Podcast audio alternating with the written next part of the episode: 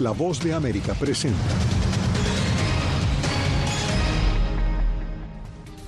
Se agrava la crisis humanitaria en Gaza. Bebés prematuros mueren por falta de electricidad en hospitales. Mientras que funcionarios fallecidos de la ONU ya superan el centenar.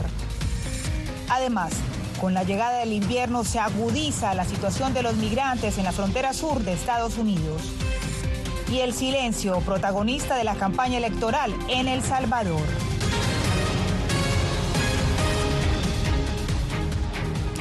Bienvenidos a una nueva semana de información en el mundo al día. Les saluda Diva Lizette Cash. Comenzamos en Gaza, donde empeora la crisis humanitaria. Los hospitales operan sin electricidad y menos de la mitad están funcionando. Desde Jerusalén, Pilar Seurian nos informa que la situación es tan precaria que 39 bebés prematuros fueron extraídos de las incubadoras y tres de ellos han muerto en las últimas 24 horas.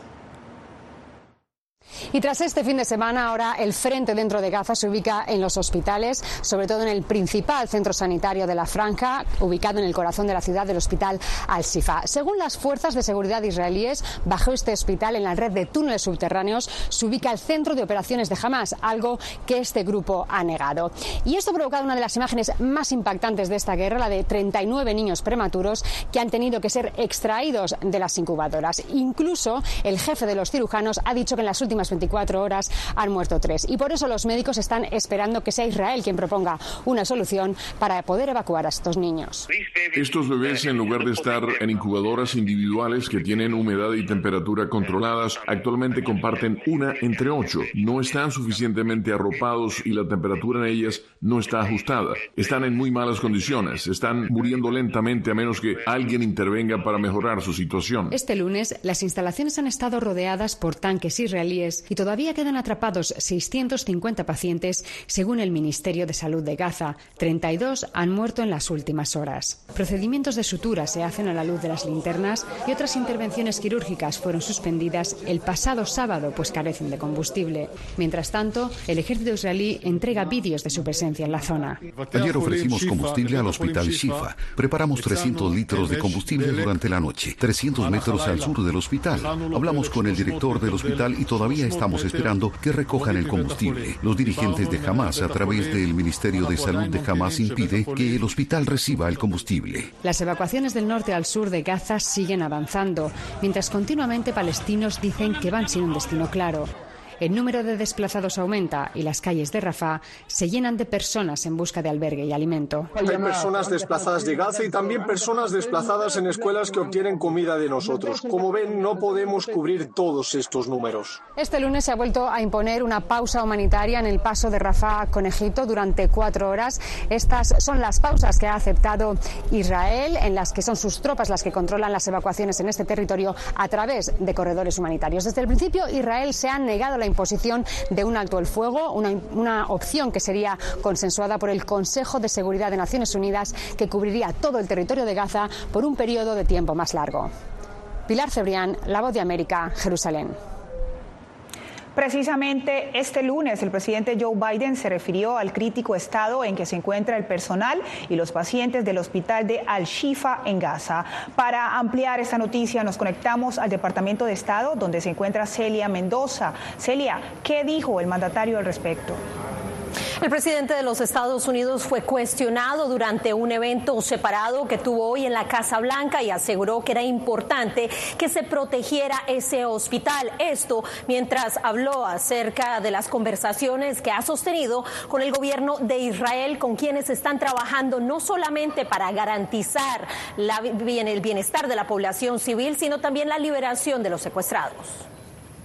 Tengo la esperanza y deseo que haya menos acciones intrusivas en relación con el hospital. Hemos estado en contacto y trabajamos con los israelíes y también estamos tratando de que se produzca una pausa para abordar la liberación de los prisioneros. Eso también se está negociando. Estamos trabajando en eso con los cataríes, así que mantengo la esperanza. Pero el hospital debe ser protegido. Aseguró el presidente de Estados Unidos ante las alertas emitidas por la Organización Mundial de la Salud sobre la catástrofe catastrófica situación en los hospitales de Gaza, en especial el de Al-Chifa, que según esta agencia de la ONU ha dejado de funcionar. El vocero del Departamento de Estado, Matthew Miller, indicó. Demasiados civiles palestinos han sido asesinados como parte de este conflicto. Queremos que el gobierno de Israel tome medidas para minimizar el daño a la población civil. También nos encantaría que jamás dejara de utilizar a los civiles como escudos humanos. Miller agregó. Sabemos que jamás utiliza a los hospitales como centros de mando. El teniente coronel Peter Lerner, vocero de las Fuerzas de Defensa de Israel, aseguró en entrevista con CNN que estaban trabajando para evacuar el hospital. Por su parte, el director del hospital, Munir Al-Bursh, ha manifestado que se ha rehusado a seguir la orden de evacuación para no abandonar a los 700 pacientes que están allí vocero del Departamento de Estado también fue claro al asegurar que los Estados Unidos no quieren que las personas sean llevadas a lugares de los que no puedan regresar, manteniendo que a futuro debería garantizarse la presencia dentro de la franja de Gaza a un gobierno liderado por los palestinos. Al mismo tiempo, se refirieron a la importancia de garantizar estos corredores humanitarios que han sido establecidos y tratar de buscar la forma en que jamás deje de operar en ese territorio territorio. Gracias a Celia Mendoza por su, por su reporte. Al respecto, este lunes la ONU honró a las víctimas del conflicto en Gaza y a los más de 100 funcionarios suyos muertos en el área, pidiendo también que se respeten los hospitales. Ángela González nos reporta que el norte de Gaza ha quedado aislado de recibir cualquier ayuda humanitaria. Con la bandera media asta y guardando un minuto de silencio en todas las instalaciones de las Naciones Unidas, este lunes y en cabeza del secretario general se honraron a las víctimas del conflicto entre Israel y Hamas y a los 101 trabajadores de la ONU que han muerto. Varias de sus agencias pidieron acción internacional para que no se ataquen a los hospitales y por un cese al fuego humanitario, mientras el primer ministro de Palestina urgió a que se envíen suministros aéreos.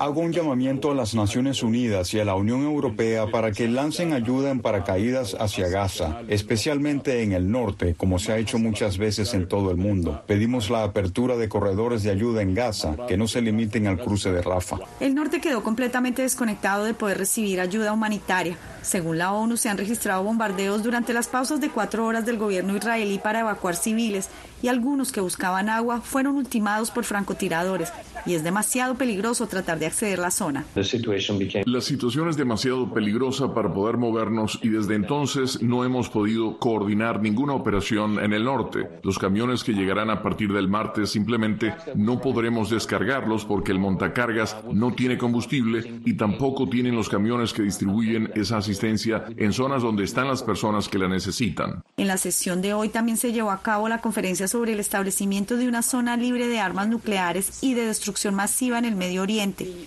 y varios participantes hicieron un llamado a que no existan armas de este tipo, secretas o no declaradas por parte de Israel. Ángela González, Voz de América, Naciones Unidas, Nueva York. Volvemos a Washington porque el presidente Biden ordenó este domingo dos ataques en Siria contra instalaciones de Irán y grupos alineados como respuesta a una serie de ataques contra fuerzas y bases estadounidenses desencadenados por la guerra entre Israel y Hamas. Jorge Agobián está en la Casa Blanca. Jorge, le preguntamos, ¿esto podría escalar aún más la tensión? ¿Qué dice la administración Biden? Liced, el asesor de seguridad nacional del presidente Joe Biden, Jake Sullivan, dijo este lunes que no caracterizaría la situación actual en Medio Oriente como un conflicto de tres frentes, es decir, Israel contra Hamas, Israel contra Hezbollah y Estados Unidos contra Irán y sus alineados. Aseguró también que la contraofensiva de Estados Unidos ocurrió tras al menos 40 ataques a bases estadounidenses en Siria e Irak y que Washington no busca una escalada. Eso sí, envió esta advertencia. Si los alineados iraníes continúan atacando a las fuerzas estadounidenses, seguiremos respondiendo. El presidente Biden ha sido claro al respecto. Hemos cumplido con eso y continuaremos haciéndolo porque la opinión del presidente es, en última instancia, que tiene que velar y salvaguardar la seguridad y la protección física de todas nuestras fuerzas, tanto en Irak como en Siria. Vamos a seguir haciendo eso. Más adelante esta semana, el miércoles específicamente, cuando el presidente Joe Biden reciba aquí en Estados Unidos, en San Francisco, a su par chino Xi Jinping, este será un tema de discusión, ha asegurado la Casa Blanca durante esta jornada. Vuelvo contigo, Divalicet. Gracias a Jorge Agobián desde la Casa Blanca. Y en otras noticias, el senador republicano Tim Scott anunció a través del canal Fox que retira su candidatura presidencial. Las declaraciones sorprendieron incluso a su equipo de campaña creo que los votantes, que son las personas más notables del planeta, han sido muy claros al decirme, ahora no, Tim. Así aseguró el republicano. La salida de Scott se produce cuando él y el resto de los aspirantes republicanos han, tenido dificultades en una carrera dominada por el expresidente Donald Trump.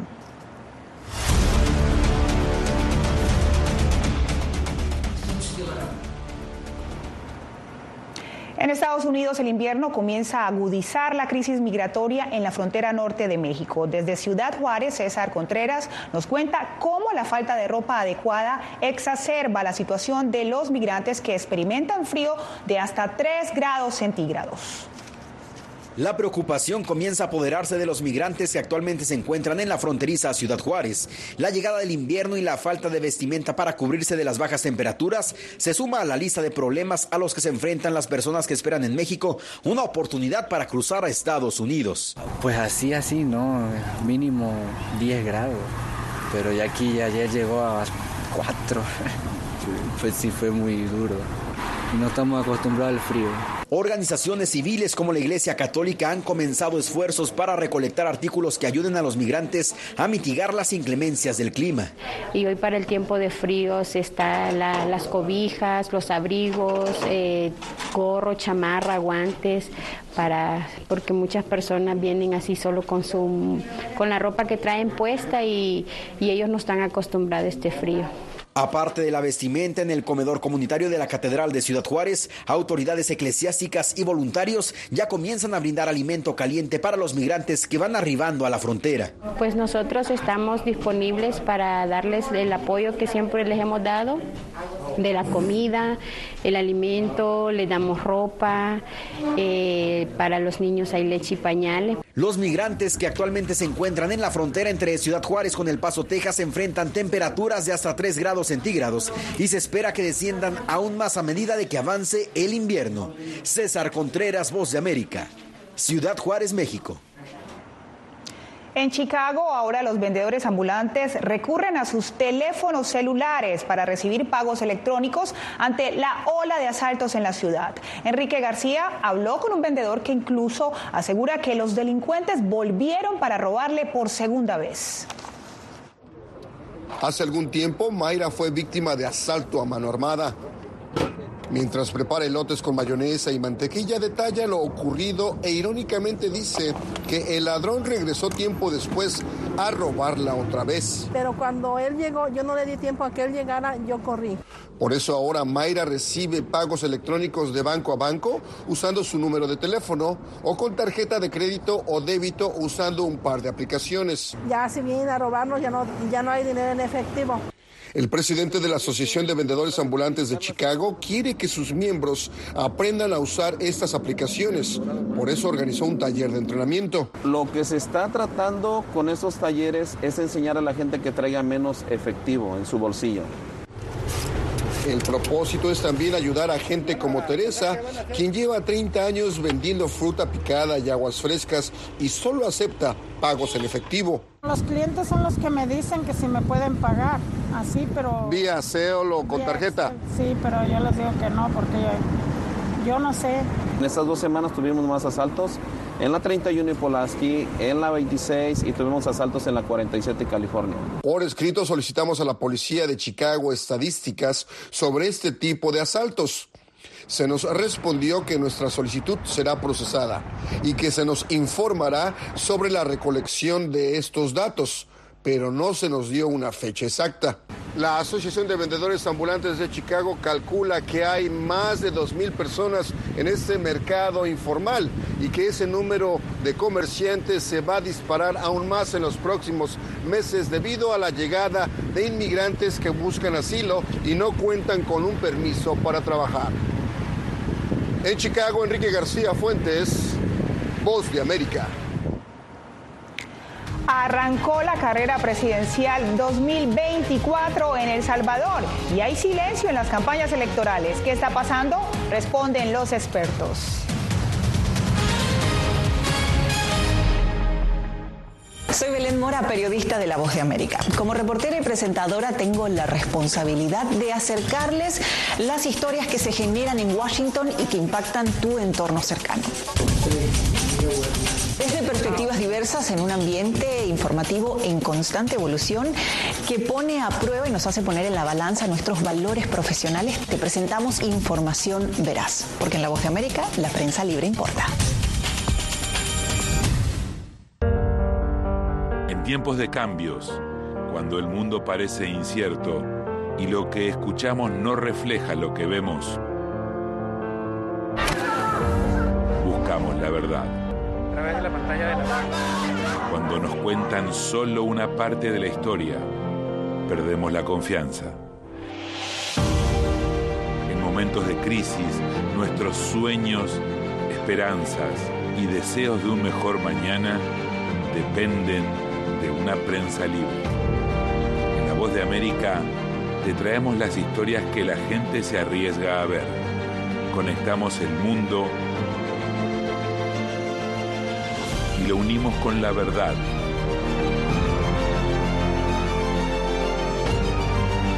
En La Voz de América te presentamos el panorama completo.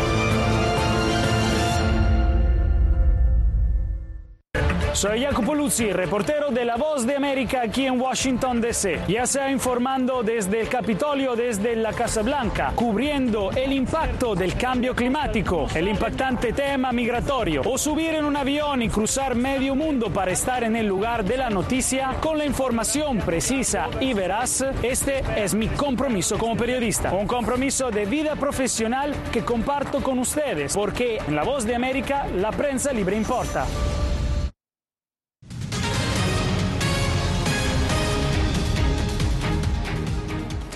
Silencio electoral en El Salvador. Pese a que ya iniciaron los preparativos de las elecciones presidenciales 2024, Claudia Saldaña nos cuenta que esta campaña luce extraordinariamente silenciosa.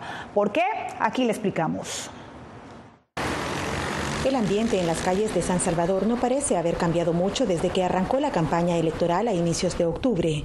Estamos en un, en un momento político muy atípico, donde no parece que estamos en campaña. La propaganda política parece ahora más silenciosa. En el caso de la oposición, eh, sí puede pensarse que se debe sobre todo a falta de recursos, porque eh, los donantes privados han dejado de apoyar como lo hacían antes a los partidos de oposición. Si algo está claro es que el presidente Nayib Bukele es el favorito en la intención de voto. La más reciente encuesta de la Universidad Francisco Gavidia reveló que Bukele encabeza la lista con un 68%, mientras que su oponente más cercano alcanzó apenas un 4%. Por el monitoreo semanal que hacemos, observamos que la tendencia se mantiene, sobre todo la figura del presidente más que el partido. Según los analistas, Bukele no necesita mucha campaña electoral, pues la propaganda ha sido una estrategia permanente en su mandato. Sí, el día de la elección vamos a tener eh, probablemente un desarrollo normal, pacífico, ordenado del proceso, pero mm, como digo, ya se había hecho los cambios que favorecen al partido oficial antes de la elección. Las elecciones de 2024 serán el próximo 4 de febrero para elegir a la fórmula presidencial y el 3 de marzo para elegir a diputados y alcaldes. Claudia Saldaña, Voz de América, El Salvador. En Nicaragua, los estudiantes de la Universidad Centroamericana siguen sin la posibilidad de retomar sus estudios tras el cierre de esa institución. Donaldo Hernández nos informa. Movimientos estudiantiles nicaragüenses denuncian que a tres meses de la confiscación de la Universidad Centroamericana UCA, más de 5.000 alumnos no han podido continuar con sus carreras. Deja en un amplio deterioro a la comunidad estudiantil de la Universidad Centroamericana UCA, entre otras. El gobierno de Daniel Ortega fundó la Universidad Casimiro Sotelo en el antiguo edificio de la UCA, y aunque ha prometido reabrir las aulas desde mediados de agosto, el recinto sigue sin operar. Es que no tiene la capacidad de asumir su parte administrativa y su excelencia en los planes de estudio. El rector de la nueva universidad, por su parte, asegura que el 15 de enero de 2024 abrirán las puertas a la comunidad estudiantil. Esta universidad, Universidad del Pueblo, no tendrá costos para los estudiantes en ninguna de sus modalidades y turnos. Es gratuita y esperamos contar con ellos. El Consejo Nacional de Universidades afirma que ofertarán las mismas carreras que brindaba la UCA. Hay tres áreas del conocimiento, ciencias económicas y empresariales, ciencias, ingeniería y ambiente y eh, educación y humanidades. En los últimos dos años, el gobierno nicaragüense ha cerrado 27 universidades, lo que según la Comisión Interamericana de Derechos Humanos ha perjudicado a más de 37 mil estudiantes. Donaldo Hernández, Voz América. Las festividades de fin de año llegan a Florida con refuerzos de seguridad en el comercio. Ya volvemos.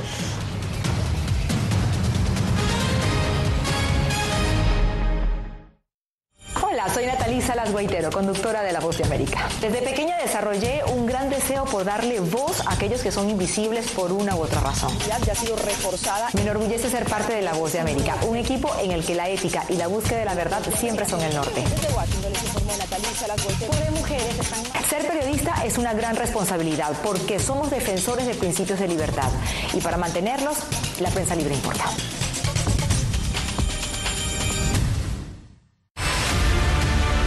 No concibo una democracia sin, sin periodistas. El libreto manda a un conflicto constante con la prensa independiente, con los medios de comunicación. Periodismo, la prensa libre importa, una coproducción de La Voz de América con nuestras afiliadas en la región. Se ejerció esta profesión con mucho eh, miedo. ¿Cuántos periodistas van muertos ya? Por decir la verdad. Disponible en vozdeamerica.com. Soy Fabiola Chambi, corresponsal de La Voz de América en Bolivia. Retratar la complejidad de mi país para una audiencia internacional le ha dado una nueva perspectiva a mi labor como periodista. Desde esa mirada descubro en el día a día que el trabajo que realizo en La Voz de América me ha permitido dar vida a los valores del periodismo profesional. Aquel que les informa a ustedes, nuestras audiencias, con balance, precisión y profundidad. Porque en La Voz de América, la prensa libre importa.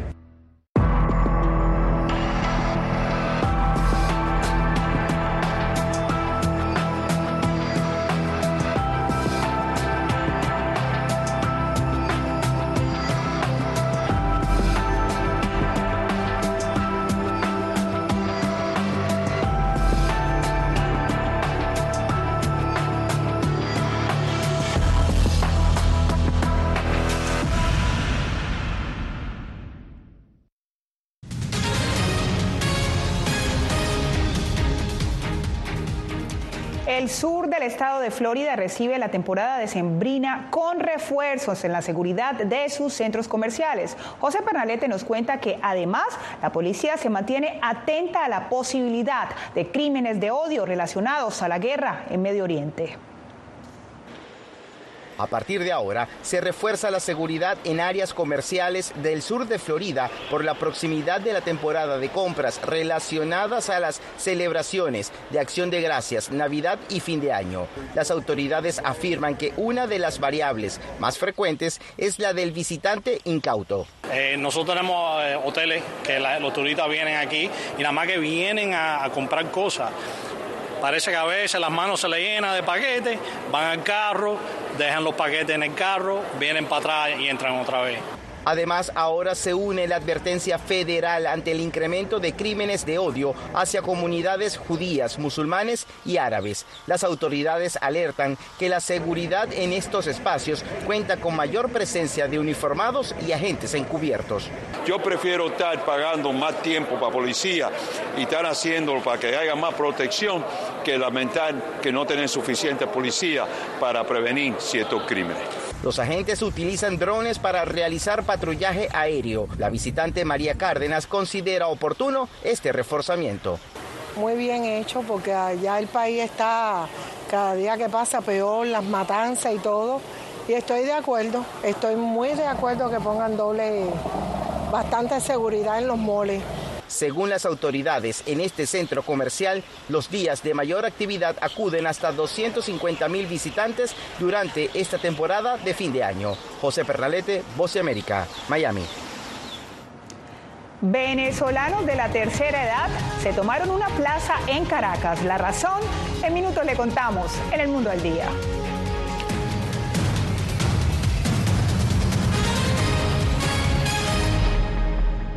Soy Gonzalo Barca, presentador de La Voz de América. Cada semana, desde nuestro programa Foro, programa de análisis y debate, vamos más allá de la noticia, con los temas de interés que ocurren en Estados Unidos e impactan en toda la región. Desde La Voz de América, tengo el privilegio de moderar debates y confrontar ideas diferentes. Así nuestra audiencia se puede formar su libre opinión y tomar sus decisiones bien informadas, porque en La Voz de América, la prensa libre importa. El crimen organizado asesinaba a los chicos y luego cremaba los cuerpos. Periodismo, la prensa libre importa, una coproducción de La Voz de América y Latina. Sí que es complicado hablar acá de libertad de expresión. Disponible en vozdeamerica.com.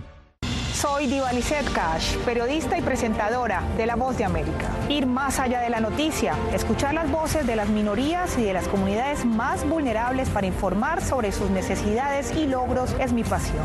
Económicas se ven Desde Washington, visibilizar la diversidad étnica de Estados Unidos y de la comunidad hispana es parte de una pasión que compartimos en La Voz de América, donde la prensa libre importa. que empiecen a callar a periodistas, que empiecen a callar medios. Periodismo, la prensa libre importa. Una producción especial de La Voz de América. Porque al final lo que está en juego no solo medios de comunicación, sino la democracia de un país. Disponible en vozdeamerica.com.